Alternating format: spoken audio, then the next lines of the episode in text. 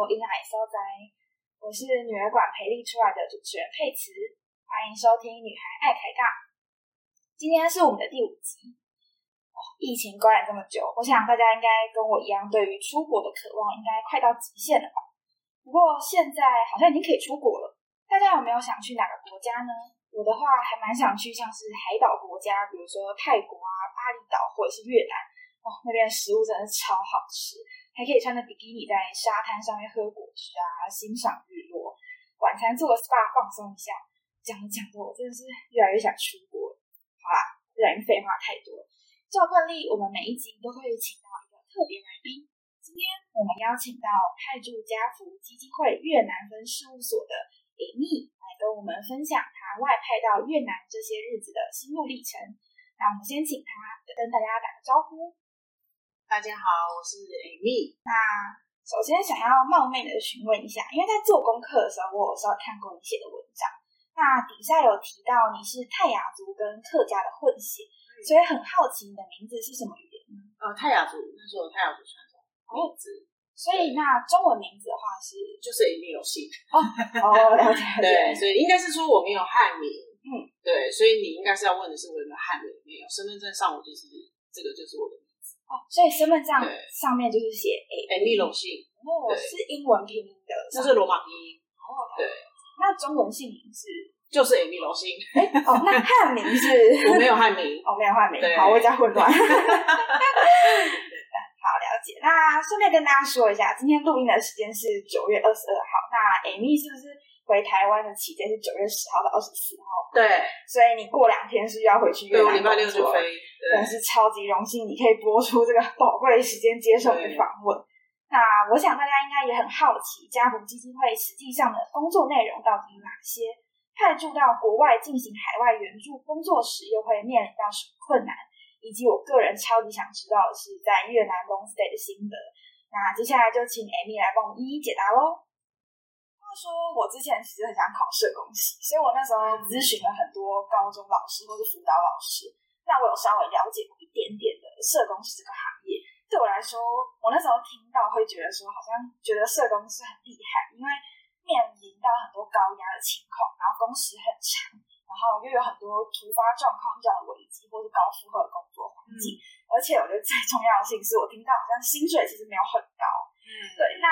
我很想要知道是什么样的契机让你决定投身这个领域。嗯，社工他长期都不认为是一个高技术、叫高技术，或是也不认为它是一个低取代。也就是说，高技术然后低取代，我们的常理才会觉得呃，这个工作价值性高，还有发展。那更别说刚刚呃主持人提到的薪资的待遇，某种程度如果在定义。一个工作或是一个领域的专业化的时，我觉得它确实有这样子指标的原则在。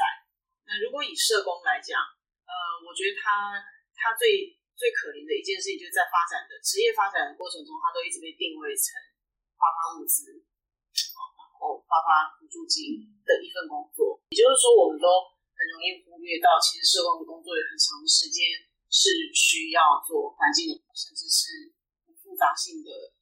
贫穷的议题的呃分析啊，这些都是很仰赖社会科学领域知识的基础。那这就是社工在做的事。那当然，在呃专业化的发展的过程中，很感谢早期的这些学者把社工的领域慢慢推向专业化，所以开始有呃社工师考试啊，也就说证照化。那当然也开始鼓励在学校开课或者在学历上面的认证，去。期待这一个领域它的专业性是有鉴别度。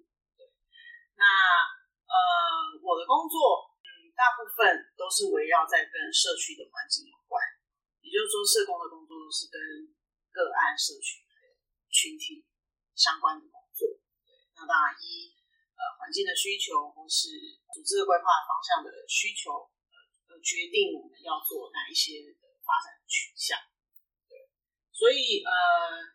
你刚刚问的，对不起，又分享太多。没事，我刚才的问题是有点好奇，是怎么样契机让你投身到这个领域？嗯，它本身社工一开始不是我想要做的工作。嗯，好，呃，我甚至有说起来有点惭愧，就是我反而是念了大学，我才知道原来有社工这这这个这个行业。那为什么会念呢？其实是我想要考的系没有考上，反而分数落在一个呃这这门科系上。那我的妈妈就说：“你要不要先去念，再转系？”那大一的时候就有一些科科目就念出兴趣，所以那时候就在思考，还是来双修，就是我喜欢的事情结合我此刻正在尝试理解的领域。对，所以我大学是念双修英文跟社工系。英文跟社工，对，这领域差的还蛮多的耶。对，但是其实你看，呃。事实也不算事实证明，应该说时间证明，就是我过去学的，在我现在工作就用得上。哦，对。所以你说你之前在进大学前是没有听过社工的吗？没有，我没有听过这个行这个职业别。那你当初进这个系的时候，你有觉得有让你有什么感觉吗？呃，一开始当然就很快就辨识的，很快就辨识出就是为什么都是女生哦。你说社工是女生非常多，对。然后男生非常的少，嗯，呃，以及为什么大家这么有活力，就是跟其他科系的风气比起来，你会觉得为什么社工系好吵？哦，就很多很多的活动在办，为什么没有一个平衡啊？就是我说玩玩归玩，可是也有读书的风气，对对对。一开始我的我的疑问是在这个地方，所以那你读到。你稍微觉得你有兴趣的话，比较是社工的领域。呃，大学的时候比较会想要走的是医务社工，医务社工对，也就是在顾名思义就是在医院的里面担任社工职。那那当然那个时候原因是因为呃觉得有社工落脚的领域，我觉得是医界好像比较专业，嗯，对，因为涉及医学啊，你又会有呃。医疗团队的工作，对，所以我大学是在医院实习，嗯，对。那实习的期间，你当然就可以很快感觉得到自己适不适合，以及跟你的想象落差。那确实那两个月，我发现我不是这么的适合在医院里面发展，嗯，以及我好像也没有那么的呃如想象那样的喜欢，对，所以呃我就没有再回到社呃医医务的领域。所以你觉得，呃，以社工来说，在不同领域的工作内容是会差很多呃，当然，基本的工作技术，对，比方说在学校学的那些，呃，会谈技巧啊，或是与人建立关系这种很基本的技术，不太会因为你在不同领域有太大落差。嗯，对。那当然，每一个领域它有有会发展出来的那个特质嘛。对，不过那个是你在呃。工作期间，你就可以被磨练出来的，对，所以我不觉得有非常大的落差，所以可能比较像是是环境上给你的差异，就是当初你说在医院没有那么喜欢的部分。呃，当然环境顾呃环境顾名思义就是指医院医院制度，嗯，对，而且医院制度是非常不一样的领域，对，你如果有看过白色剧团，就可以知道，呃，他的他的权力角力是非常明显。比较复杂，对，那那个权力的角力，甚至是权力的争夺，如果你不是医生背景的人，基本上你没有去改变那个结构的机会。对，所以呃，可能是因为这个原因，我就觉得好像不是不是很适合我。了解。那台湾目前的社服机构的数量还蛮多的嘛？是什么原因让你选择家福？嗯，严格讲起来，我是被挖角的。挖角，对，就是我前一份的单位刚好方案子结束，哦，因为是跟呃市府承接的方案。那那时候我的呃当时的主管当然是家福的，就是是呃认识我的呃当时单位的主管，所以两者的主管认识，那又呃 B 主管缺人，所以就问 A 主管。没有引荐的人，就是在这样子下进家福。所以在过去之前，你有稍微了解过家福是什么样的机构吗？嗯，没有那么认真去理解它的背景。对，只知道呃，组织很庞大。对，然后呃，好像能学的东西非常多。因为我在还没进家福之前，呃，呃，我待的都是小单位，对，所以我对制度是什么一回事，以及怎么在这种大制度组织里面工作，我没有经验，对，所以我知道我的我的能力需要有这种呃更完善的组织来培育我，嗯，对，所以呃也是一个契机，所以就没有推辞，了解，就顺势这样过去，就这样顺顺过去。那在家福待这样一段时间，你觉得是这样子的大组织比较适合你，还是之前待那样小机构比较适合？嗯，我觉得不同阶段都有不同阶段的挑战，就是呃，以及你需要被培培养的的地方。我的意思是说，如果今天我才刚大学毕业，呃，又加上可能我的个性是需要有一个像一个模组才能学学习的话，那当然在有规模的组织是适合我这样子个性。对，那如果以现在此刻的我。如果可以让我选的话，我可能还会是以有一定规模程度的组织做我的职来发展。说以现在经历来说，对对，我可能不会去选，嗯，还在草创的那种机构。对，因为呃，不是说不是说呃不想要练，不想要学习这种建立制度嘛？哦，我觉得倒也不是，我觉得应该是说，嗯，我经历过那个过程，就是不想再经历一次。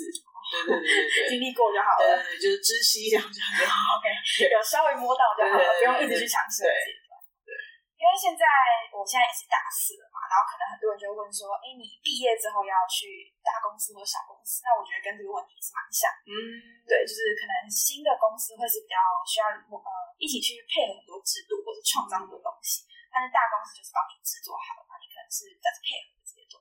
嗯。但是我觉得都有不同的挑战，嗯，就是有规模的组织会面临的挑战，就是你要去抗衡它，因为制度会随着时空的演进备受挑战。可能二十年前建立的制度已经不适合二十年后的现况了。那二十年后现况的员工的工作就是要去改变它，嗯，但是组织有组织的文化跟风气。那这个就会是呃，在已经有制度里面工作的挑战。那也就是说，如果你是在一个制度还在草创的阶段，你就有很多的弹性与发挥。对，那那个时候当然就会很挑战的是你呃建立制度的方式，嗯嗯，以及你是不是一个很有组织头脑的人，对，以及你建立下来的制度适不适合呃一段时间使用，对，所以不同的挑战。所以可能就是可以适应适应你当时的时机，或者是你的个性去做选择。了解。好，那我们回来原本的话题。那我很好奇，说家福的你现在家福里面主要工作内容大概是什么样？好，家福本身有三大方案在做，一个是经济辅助，一个是寄养，一个是儿保。那大部分的人认识，也就是说，大概像我爸妈那个年代，会认识家福，其实是儿保的方案在认识，因为呃。家福参与呃政府建立儿保制度是一个很重要的角色，嗯，所以甚至是立法呃都有家福的这个影子在当中，对。但是以整个机构的比如说财务的来源或者工作模式的起家是从认养啊，也就是认养就是我刚刚讲的经济辅助，嗯，一个孩子会配一个捐款人，只是我们把这个捐款人的呃身份我们把它认定为认养人，嗯，所以并不是把孩子送去他家。那当然，这个模式是以在时空背景，当时的时空背景是以孩子不要离开自己的原生家庭，在家照顾跟在家生活的基础之上，有一个捐款人来帮助你啊，所以这个认养关系是这样开始。那因为在海外发展，呃，寄养跟儿保都涉及到法规，对，所以不适合在海外做这件事情。所以在海外，我们都是以经济辅助做开始。那以经济辅助呢，也要以当地的法规跟风气、呃文化风气，或是工作的呃国际组织在那工作的，嗯，算是一个呃怎么说，就是理解，我说政府对国际组织做事的理解方式，而会决定我们适不适合在那个国家做认养工作。所以，如果以越南来讲，我们都是以社区发展性。做主要的工作模模式，也就是说，我们我们不发个案的钱，个别的呃，那叫什么辅助金啊？我们是做可能一个学校是一个社区的发展工作，是群体的。对对对对对。那这也是绝大部分国际组织在国际场域上做事的方式，因为呃，一个环境会贫穷，绝对不是一个家庭导致的，它是非常复杂的政治。社会福利，甚至是经济的结构所导致的贫穷的议题，甚至当中也有一些暴力的循环。那所以，我们呃是在这样子的原因之上，我们是以社区为单位，那着重呃教育跟健康两大领域去规划我们的方案。教育跟健康是指说，你们可能会把比较多的钱是分在这两个地方上。对对对，所以。呃，我们主要的工作对象是以学校为单位，啊，然后去呃设计呃，比方说学校的建设的修缮，然后友善学校设备的提供，哈，例如呃净水设备，或是课桌椅坏损，跟学校没有资金，这些其实都会直接跟间接影响孩子的就学品质，甚至是安全。那在呃，跟教育类有关的软体的部分，我们就会办社工最擅长的团体活动。嗯，对。那但是团体活动也要议题嘛。那这几年呃，越南政府一直很重视儿童保护，对，所以我们就有用比较呃没有这么侵略性的主题去呃教导孩子什么叫做儿童保护。例如，你认识你的身体吗？嗯啊，谁可以碰你的身体？啊，如果你的家人要碰触你身体，哪一些地方才可以类似这样子。所以呃，教育类我们都是围绕在学校，跟学校有关，就是硬体跟小孩子，当然有老师。那刚刚我提到就是呃健康，我们在学校有做呃营养补充，哎，营养这个中文怎么办？营养改善，营养改善，对，营养改善方案。好，所以就不是只有学校，也有跟社区的政府。呃，合作锁定适合推动的呃，能邻里，如果以台湾的单位话，就是邻里，就是呃小单小社区单位做营养改善方案，六岁以下的小朋友，嗯，啊，去补充他的营养品，他照顾小朋友有家长嘛，所以针对家长，我们就会办一些卫教的课程，呃，偏乡我们就是针对偏向义诊，提供一些义诊。然后义诊期间碰触到需要可能进一步医疗资源协助的居民，提供他一地就医的呃补助跟帮助，所以围绕在健康的教育。嗯，了解。所以这样听起来，你的服务对象大部分都是比较小小孩。呃，可以这么说，对，都是小小孩，国小以下，国小以下，以及他的家长，连家长都会。对，所以家长就会是刚刚我讲这些。呃，比较软性的这种团体课程嘛，比较是教育的部分。教育，对对对。那在做这些教育的服务的部分的时候，有没有遇到什么比较多的困难？嗯，因为我们在呃，以我本身我在国外就比较是做管理层的工作，所以我不再是像台湾做事，就是我是这么的一线的。那因为我们有员工，那如果你说我个人，我最大的困难应该就是沟通，沟通啊对，因为嗯。你有你做事的方式，我有我做事的方式。可是，在工作里面，你要理解你主管做事的方式嘛？对。那光这个沟通，我要传递给我员工，可能就要花一些时间。管理层是都有这样困扰。对。那光员工可能要传递到社区，可能又是又一个挑战。对，因为他进社区就要仰赖社区的工作者。对。但社区工作者会觉得，你一个外来的人，你凭什么叫我做事？对。你要我跟你合作，你应该要听我的，所以这些都是跟呃沟通有关。嗯，对，那这个沟通跟你会不会英文可能没有那么绝对的关系。你可能英文很好，可是词不达意，对，那你就还是得要一直讲一直讲嘛。沟通技巧的部分，我觉得沟通技巧是一个，以及听的人的领悟力，所以双方都必须，对对对，你才能马上。Get 到哦，原来你是在讲这个，不是在讲另外一个。对，那我这样刚刚听起来是有一个管理层，然后你下面还有一个员工，然后还有社区的境。对对对对对对对。所以是这四种，然后最后才会接触到实际上社区的人。呃，可以这么说，对，因为我们不做个案的嘛。嗯，对。所以社区里面的人的话是做什么样的事情？嗯，如果讲社区的团队好了啦，就比较好理解。呃，我们比较需要直接触的是地方政府，嗯，因为这是越南的法规跟他们的呃做事的方式，就是国际组织进去社区工作，你一定要经过地方政府的同意，嗯，所以我们都会有个第三方，要呃透过他们把我们的方案带进去。那有的时候是地方政府，有的时候就是我们单纯合作的单位。然后说，像台湾有一些公部门会需要跟民营单位做合作，类似这样子。对，所以一方案的不同，一方案里呃场域的不同，而决定是不是有第三甚至第四方的角色介入。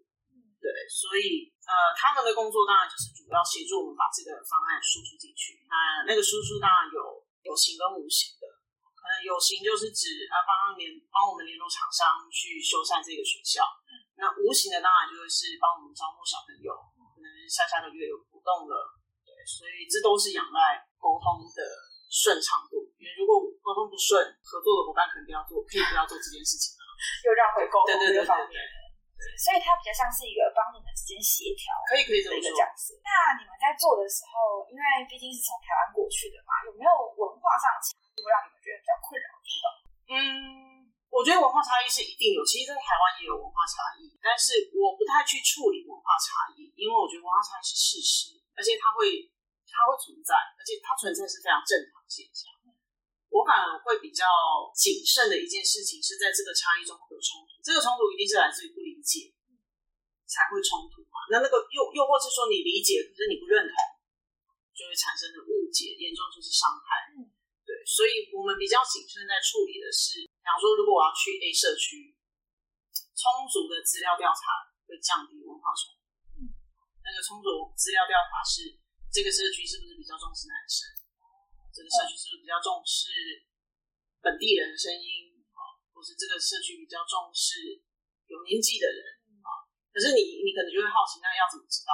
你，这个时候就员工的技术就实际去调查。对，就是员工到底有没有领悟力跟敏感度，嗅到这样子的风气，啊，或者观察到这样的现象。嗯，对，所以这就回到一开始你你询问我的是。社工的专业好像一直没有被专业化，影响到薪资的待遇，这些都是环环相扣。嗯，对。那我刚刚讲的实地的工作的这些能力，有社会学的基础，有心理学的基础，这些都是专业的领域所培育出来你要这样子的技能跟知能。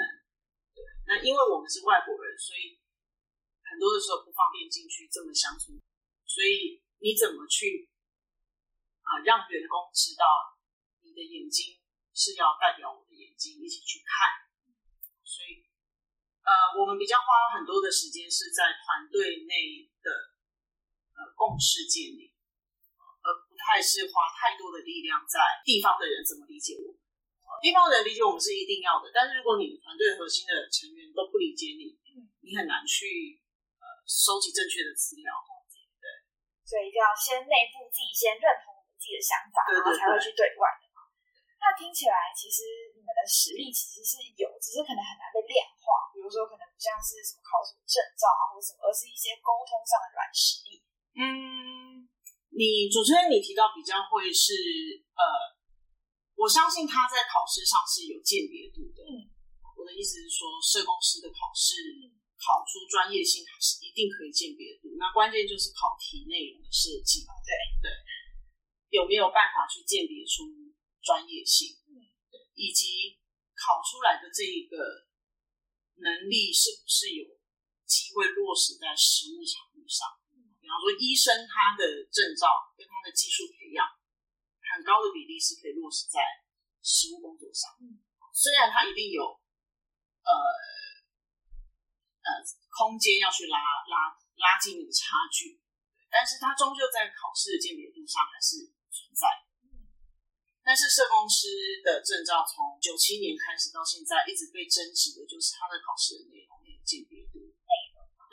内容题呀，哦，或是呃题上的设计，它的鉴别度考出你的专业性鉴别度很弱，嗯，对，那很自然在拿到这个证照的人，或是没有拿到这个证照的人，所被呃面对的这种呃社会环境压力也好，是同才之间的认可也好，就会是一个挑战。所以，呃，回到我们的工作场域的话，它确实是大量仰赖这些专业的技呃职能，包括呃这些东西，我们我们社区所看到的这些东西，都是可以科学导向，人口的发展，几年后人口会衰退，这些其实都是很科学导向，也有很仰赖知识的呃学科的呃论证。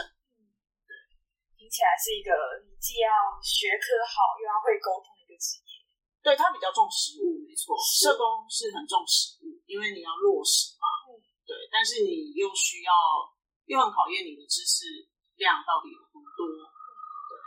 反而不像有些职业可能比较多是纯实做，没有那么多理论啊，有些是比较偏纯理论的。我们感觉像是两个结合。结合。对。感觉其实社工真是蛮不容易的。对。社服机构这样子的职场领域中，工作分工还有营运方式跟一般的企业有什么不同吗？嗯，最大的不同就是募款，呃，财务的来源应该说财务的来源，跟使用这个钱的责性。责性对，因为非营利组织它不是盈利单位嘛，小至一块钱，大至好几亿都是捐款。也就是说，呃。非营利组织需要有使用这些钱的透明化的义务，钱去哪，为什么要用这，以及那个钱的分配比。但是在盈利单位，就是企业组织好了，呃，钱都是他们合理赚的，因为它就是盈利企业。虽然是这台湾应该是这十二十年来，应该有二十年那么久嘛，才开始有 CSR，企业社会的责任，呃，那。台湾的经管会也有规范，就是如果你的营业额到达多少钱，你才要去执行这样子的责任。那如果最大的落差，当然就会是你的获利在产出的时候对这个社会有没有责任。这个是企业组织在要重视的地方。可是非营利组织它终究没有盈利的钱嘛，所以这个是在组织规模上最大的差异。那这个最大的差异就会影响我们怎么去用这个钱。那个怎么去用？你可以说它绑手绑脚，但是我比较不会以绑手绑脚来定义，我比较会以大环境不太了解社福机构到底在做什么事，而太快下定论，前要怎么走，跟方案要怎么前进。呃，做发展是非常花钱，而且它是短时间内是不可能看到成果。我们就是想养一个小孩，你真的看他。所谓发展好或发展不好，好你可能要二十五年甚至三十年才能看见，而且花超多钱。对，更何况一个社区有这么多人在生活，可是绝大部分的人，呃，与其说理解的不够，大家都会急着看见成果。我觉得这个是人性，因为我们都希望自己投入的事情可以在短时间内有有成效嘛。但是，呃，实际上就不是这样子的。如果快，他就经不起考验；那慢，又有多少人愿意等呢？对，困难。对对对。那当然，非营利组织在做事情，因为这样子的过度谨慎，就很容易落入过度保守。嗯那个过度，那个过度保守，就会是不太敢创新。我想有些企业组织应该也是，所以虽然他们是盈利的单位，但是他们也不希望浪费钱嘛。但是创新的这个东西是需要经历过浪费，你才知道原来你想你的想法有没有办法被落实，去尝试。对对对，但是没有多少，我相信没有多少人会敢做这样子的挑战。尤其又经营到一定规模之后，肯定要承担当然啊，当然当然。所以，那里面内部的分工来说，会跟一般的呃盈利企业上面有很大差别？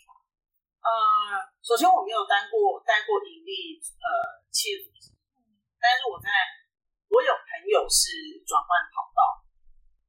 如果以组呃组织的制度设计来说，呃，我觉得它都有阶段性的规模的不同啊。比方说，如果 A 组呃服呃那叫什么社服组织，它的规模非常的大的话，那又加上可能高层的主管又有。呃，组织设计上的概念，其实它的分工是可以呃等值于企业组织这么细的，对。但是你的分工就会有成本，那企业组织也一定是这样子，就是呃在营运可以顺利前进的前提之下，又不希望过度的分化，因为过度分化可能就会权力分散，你资金可能就会有效率的。但是整体而言。呃，一定会有些部门的不同，因为一个是要产能嘛，一个不需要，一个产能的方式定义是不同，对。但是呃，你说真的差很多吗？我觉得还是会有差，但是是因为就是性质的不同，所以必须要不同。嗯，所以其实整体来说是还好，就是差异上其实没那么没那么对，因为毕竟它的那个呃属性就不一样嘛。对。那刚刚有提到说你进去大学有一个让你很。意外是女生非常多嘛？对，她在职场上也是这样。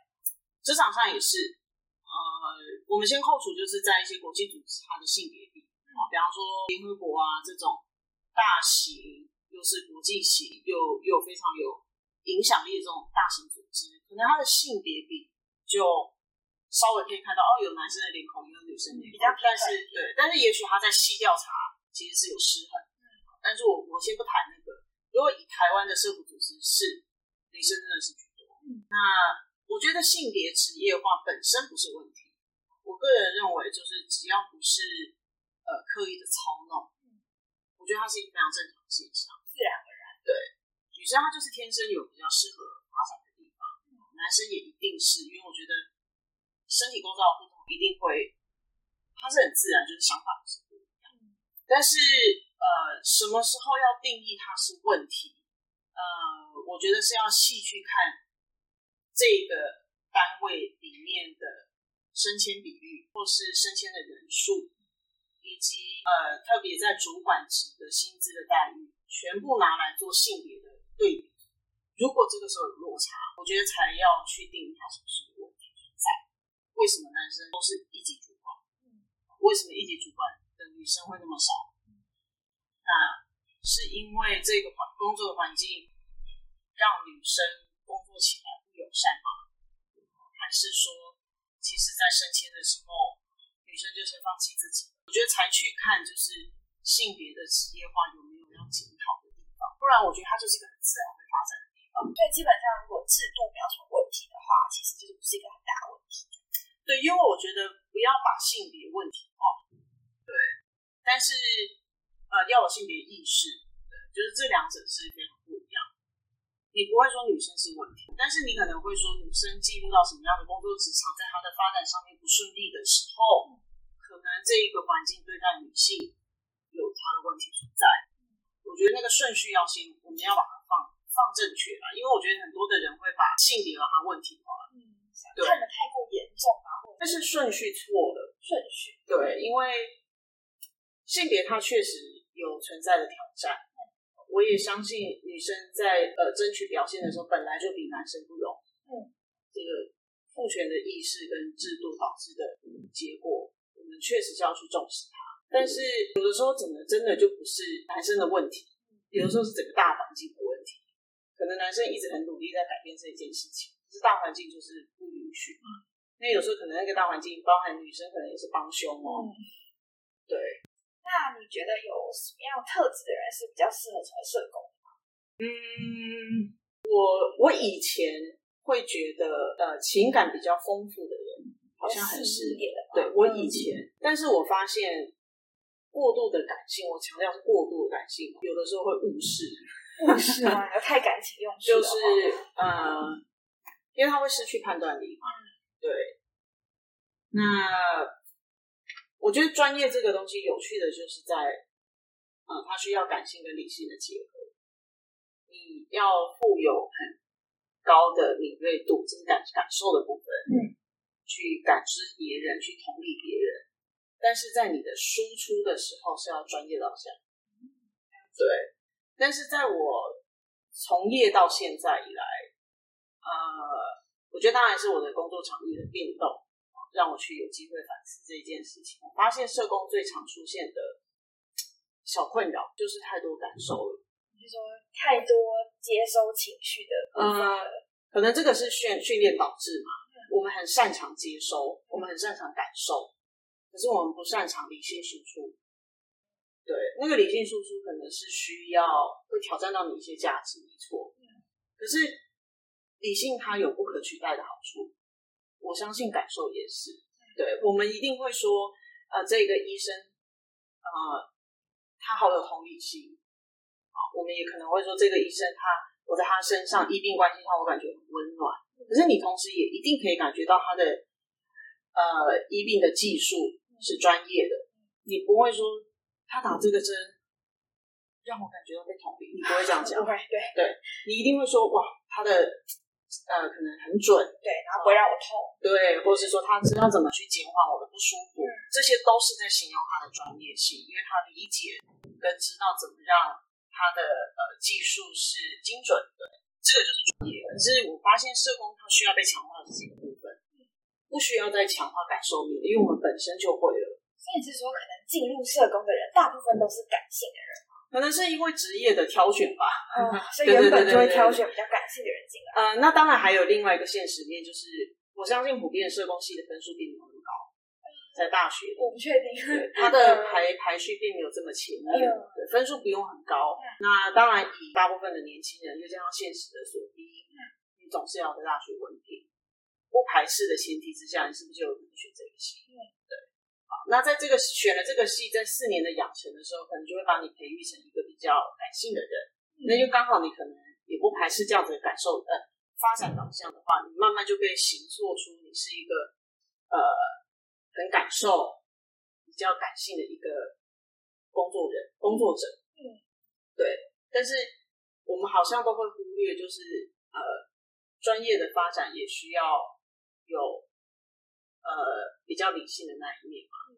对，那个理性的意思是指你在叙述你的工作，呃，你所看见的评估，你所做出的处遇，你要有更呃扎实的。论证基础，而不是都是跟感受有关。比方说，我感觉到他怎么样，这个妈妈又疑似怎么样怎么样的感受，太多感觉了。那请问你在这些感觉中，你有看见跟你有建议的什么样的走向吗？我觉得这个是比较少去被强化的地方。这是我这十几年来我的观察。对，所以你说什么样个性的人吗？我觉得。如果你是一个很关心人的一个人，关心人对，以及关心这个环境，那当然是这条路。所以什么特质可能反而没那么重要，而是你关心什么。对，对，这我是我反而是我这几年来的心得。嗯，对，因为我不认为，呃，我不会这样形容我自己了，就是我不会说我是一个很有爱心的人。对，因为我觉得任何领域都需要爱心。只是它被定义的方式不一样，但是我我会说我是一个我很关心人，我关心人所生活的环境，以及我关心人在这个环境啊是不是被友善的对待。对，那但是我的工作表现上，或是我的工作方式上，我会说我是一个严肃的人，严肃的人。对，所以我不会认为我是一个。呃，我我的身上不会有人这样形容我，就是温暖啊，像阳光啊这样，很感性，不会有人这样形容我，我我也不渴望这样被形容啦，对，因为那就不是我嘛，对，但是我知道我是一个在呃我关心的这个群体当中，我会很严肃去看待他，对，因为呃，我觉得这就是我的个性表现，对，但是我也知道我适合走这条路啊，嗯，对，就是我做起来是我我做得来。对，但是跟传统定义社工的特质形象，我可能会有那么一点点的不同。对，但是不不表示我不适合啊。对对对，感觉这样起来也是蛮有趣的。因为原本在今天访谈前，我本来想象就是，哎，嗯，社工家可能就是一个看起来很温柔，然后小小只的，然后呃穿的很朴素，然后可能化很淡的妆，或甚至不太会化妆的一个女生啊，一过来就哎，跟我想象中真的有差，也是蛮有趣的感觉。嗯，你这样讲，我就开始想到我一些同事，就是说大部分是这样子的，就是大部分都打。我我记得我我有一段时间，我都会跟我比较好的同事，我都会有点在聊，就是说，我当然知道工作的方便性，然后搬东西三步时会搬东西，三步时会流汗，所以你很自然打扮就会轻松为导向。但是我要我要讲的不是能不能轻松打扮这件事情，我要讲的是。呃，打扮自己这件事情，就是需要把自己打扮的，就是因为你在社工这个行业，你就要把自己打扮的好像很很很很朴素啊，好像就不能很时尚啊，对，好像就不能漂亮、帅气，好像这些都不允许在这个领域上面出现，或是打扮的很呃，或很与众不同这样好了。对，我我一直都觉得。它不会影响你的专业，嗯对，呃，你只要得体，干干净净，你在这个行业你也可以做的呃不一样的形象啊，对。所以成为社工其实并没有什么特别的服装要求，或者是说着装打扮上的要求。嗯，我觉得要求是落在主管啊，有些主管可能会期待不要穿什么短裤短裙。但是我觉得它不应该是别人来规范你，你才觉得要这样穿。我觉得穿着是一个人人都要有的基本概念。什么场合穿什么衣服，嗯，你尊不尊重你的身份跟那个时候正在做的事情，那个是界限跟礼仪。对，那呃，当然我知道他是需要被训练。对，因为可能有些人就没有这样子的生活环境，从小就没有这样生活环境，所以他很自然不知道什么叫做穿着得宜。但是你可以看嘛，对。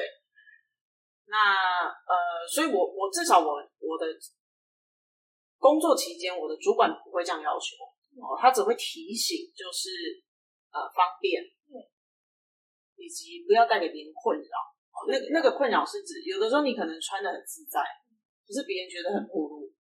你带给别人困难，那因为他眼睛要看哪里，对对，所以怎么取得一个平衡，它是需要呃时间，对。但是我是一个很呃很怎么讲，就是我很清楚什么穿着是适合我自己的，对。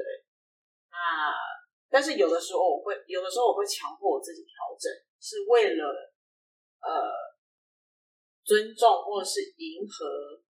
那个环境所期待的文化，但是绝大部分，呃，我还是有我喜欢的外形形象。我觉得这样真的是蛮好的，像是我们真的很容易对一个职业或者一些刻板印象，可能就觉得医生就是都是穿那个什么袍白色的袍子啊，对对对对对，然后可能嗯护士就是穿什么很漂亮啊，然后就是女生这样，然后可能社工就比较朴素，但是今天看到每个人都有不一样的穿搭，真的找到适合自己就是最好。对，那。哎，我们知道你是从二零一三年的时候进到家福成为社工师嘛？对。但是从二零一六年开始，陆续被外派到缅甸还有越南等国家，是什么原因开始让你被外派出去？嗯，我不是那么的确定进家福的什么时候开始，但是如果时间再往前面推，我记得我大概小学二年级或三年级的时候，我就一直有一个愿望，就是我想要出国工作。但是这么小，对，但是为什么我自己也不知道，嗯，以及去哪里我也不知道，对，只知道就是如果有一天我可以出国工作啊，那会是一个很棒的体验，类似这样。那你也可以说，可能这个小小的梦想，有一天上帝就祝福了啊，我也不知道。好，那当时我进家福的时候，我就辗转得知家福在海外有据点，嗯，我就去稍微探寻了一下。哦，原来要年资，这合理。嗯，哦，那我当时进去也才一年多，那我记得是到了才刚过一年左右吧。我我在猜应该是职业倦怠了啦，因为我在家过一年，还有前面工作的时间嘛，所以那个时候我就有些摆荡，就是我想要离职了。嗯，那那时候都很疯，打工度假。我又有朋友在澳洲，所以我不是很确定这个声音怎么会传到主管的耳朵。我觉得当初邀请我是不是要进家那个主管？然后他就说家府有这个外派的机会，反正都是出去工作，要不要试要不要试看？试试看？那个时候他就说，哎，他们在拓展那个秘鲁、南美洲，嗯，然后我心想，哦，好啊，放个假去北美，谁不要？对，我就说好，我试试看。可是我只回他说，可是我年资不够。那那个主管他就，我觉得他有一些的天外飞来一笔的一句话，我觉得他改变我，啊、都在不同时期改变我一些想法。他就说，制度是人这人设计的，改变制度也是人。他说你就试试看，然后我就说哦好，我就填表格申请，哎我就被通知要不要去训练，好，然后训练完面试还是不成功，因为就是年资。那那个时候在面试的时候，就只问我一个问题，就是你愿不愿意再等一年？就是等你年资到，我们会派你。然后我就是我我也不知道为什么，我就回得很有自信，我说哦好啊，我我当我当然也就为这句话要要负责任嘛，我就真的等了一年，其实不到一年，隔年的年初我就接到通知，呃，一五年年初接到通知，说我七八月要派我去缅甸做调查，嗯，所以我那一年七八月就去做去缅甸调查，隔年就正式外派了，哦，也是很快欸，对，所以其实并没有真的说到完全到那个年纪才出去，没有没有没有。真的制度不是死的，对，当然它也有时空下的需求，比方说有发展的需求，嗯以及人力就是不够，嗯综合的因素之下所产生的一个机会，对，那我就去了。当时你想要出国的时候，你是没有特别觉得哪个国家想要出去吗？是每个国家都可以？我记得我在面试的时候是跟面试官说，我想去非洲，嗯，因为我从小就对呃所谓黑人文化是好奇的，嗯，可能有一种莫名其妙的感同身受，觉得你们都是被遗忘族群，嗯啊，原住民都不被不被友善对待，类似这样，我也不知道小时候的梦想 乱梦。对，那那时候我我也不确定主管他们有没有听进去，还是人力考量，我也不知道，所以就派我到呃缅甸。对，但是我也很感谢他们没有派我去非洲。对，就是我我我觉得我应该会不适应。嗯，对所以可能只是一个很想去看看，但是去了之后可能不一定真的会。对对对对对对对。那这样子的话，去缅甸，你觉得给你的感受，或者是说你去那边有没有觉得很有趣的地方？嗯，因为缅甸是我第一个外派的国家，然后又加上有一些呃因素我们做不起来，嗯，所以我们那边的案子也撤掉了。嗯，那我在那边一年半的时间是在没有员工哦都无法顺利建立制度的基础上做事。我觉得我很庆幸，我先外派的国家是在一个第一个先外派国家是在很辛苦的地方，嗯，对，先经历过最辛苦，也不至于到倒吃甘蔗，但是因为那段时间的辛苦，让我现在在越南相对的珍惜。对，因为越南的环境其实你不太需要太多的适应。你说跟缅甸比起来，呃，对于一个外派的人，嗯，对，因为越南食物不会有适应上的落差，嗯，对，然后再就是呃城市的发展，嗯。其实是可以想象的，嗯。对，所以其实你只是稍适应工作本身而已，生活面的适应你不需要，对，所以呃，缅甸最辛苦的就是生活机能吧，嗯，对。觉得听起来也真的是超勇敢。你只是一个说让你去外派，然后你就这样自己，你是自己一个人出去的吗？自己一个人出去，那有没有什么越南的美食可以推荐给大家？哦，有很多哎、呃，大部分都会想到河粉嘛，嗯，对，那当然春卷，对，春春卷就有分生的跟炸的。嗯，我个人比较喜欢吃生的，比较清爽。嗯，对。那如果河粉的话，光南北越就差非常多，从口味上，汤头啊跟配料啊，嗯呃，它就跟台湾一样，南部吃偏甜，北部就是比较咸，嗯，对，应该不能讲咸，他们他们会说我们是重我们是重呃炖煮技能，他们会这样讲。我记得，那我比较习惯北部，因为我不习惯甜。那南部他们吃河粉会有一盘菜，你要自己加，比方豆芽啊、九层塔这种。可是，在北部就没有这种盘菜盘，是直接放进去不，是，它是直接葱花或是呃葱段，就这样而已。哦，没有那么多料，没有没有没有，对，但是呃，我个人比较喜欢的是，我不知道它的中文要怎么说，哦、但是它的它的料理方式是呃河粉片，因为河粉切切断切条就叫河粉面嘛，它就是河粉片，里面包牛肉，然后生菜卷起来。有一点像春卷，但是是用河粉包对，但是它的春卷是比较薄嘛，春卷皮比较薄，可是我刚刚讲的比较厚。对我比较我很喜欢吃这一道菜。对，这个台湾就没有。那最后的话，如果有想要成为社工的人，或者是说想要往国外发展的人，你有没有给他们一些什么样的建议呢？嗯，就做就对了。这个对了吗？你真的是不用想太 多，因为你没有试，你不知道适不适合。我觉得很多时候都是想太多，嗯，没有执行力。对你，你总是很多可是但是，可是你永远都你没有试，你永远不会知道适不适合。嗯那因为我的个性是呃，对于很排斥的领域，呃，或是说特别做不来的领域，我反而会想要试试看。挑战自己。嗯，我觉得与其说挑战，应该是说我想要去认识，就是为什么我做不来，对，嗯以及为什么我会不喜欢他。嗯，你再下结论嘛，也不迟啊。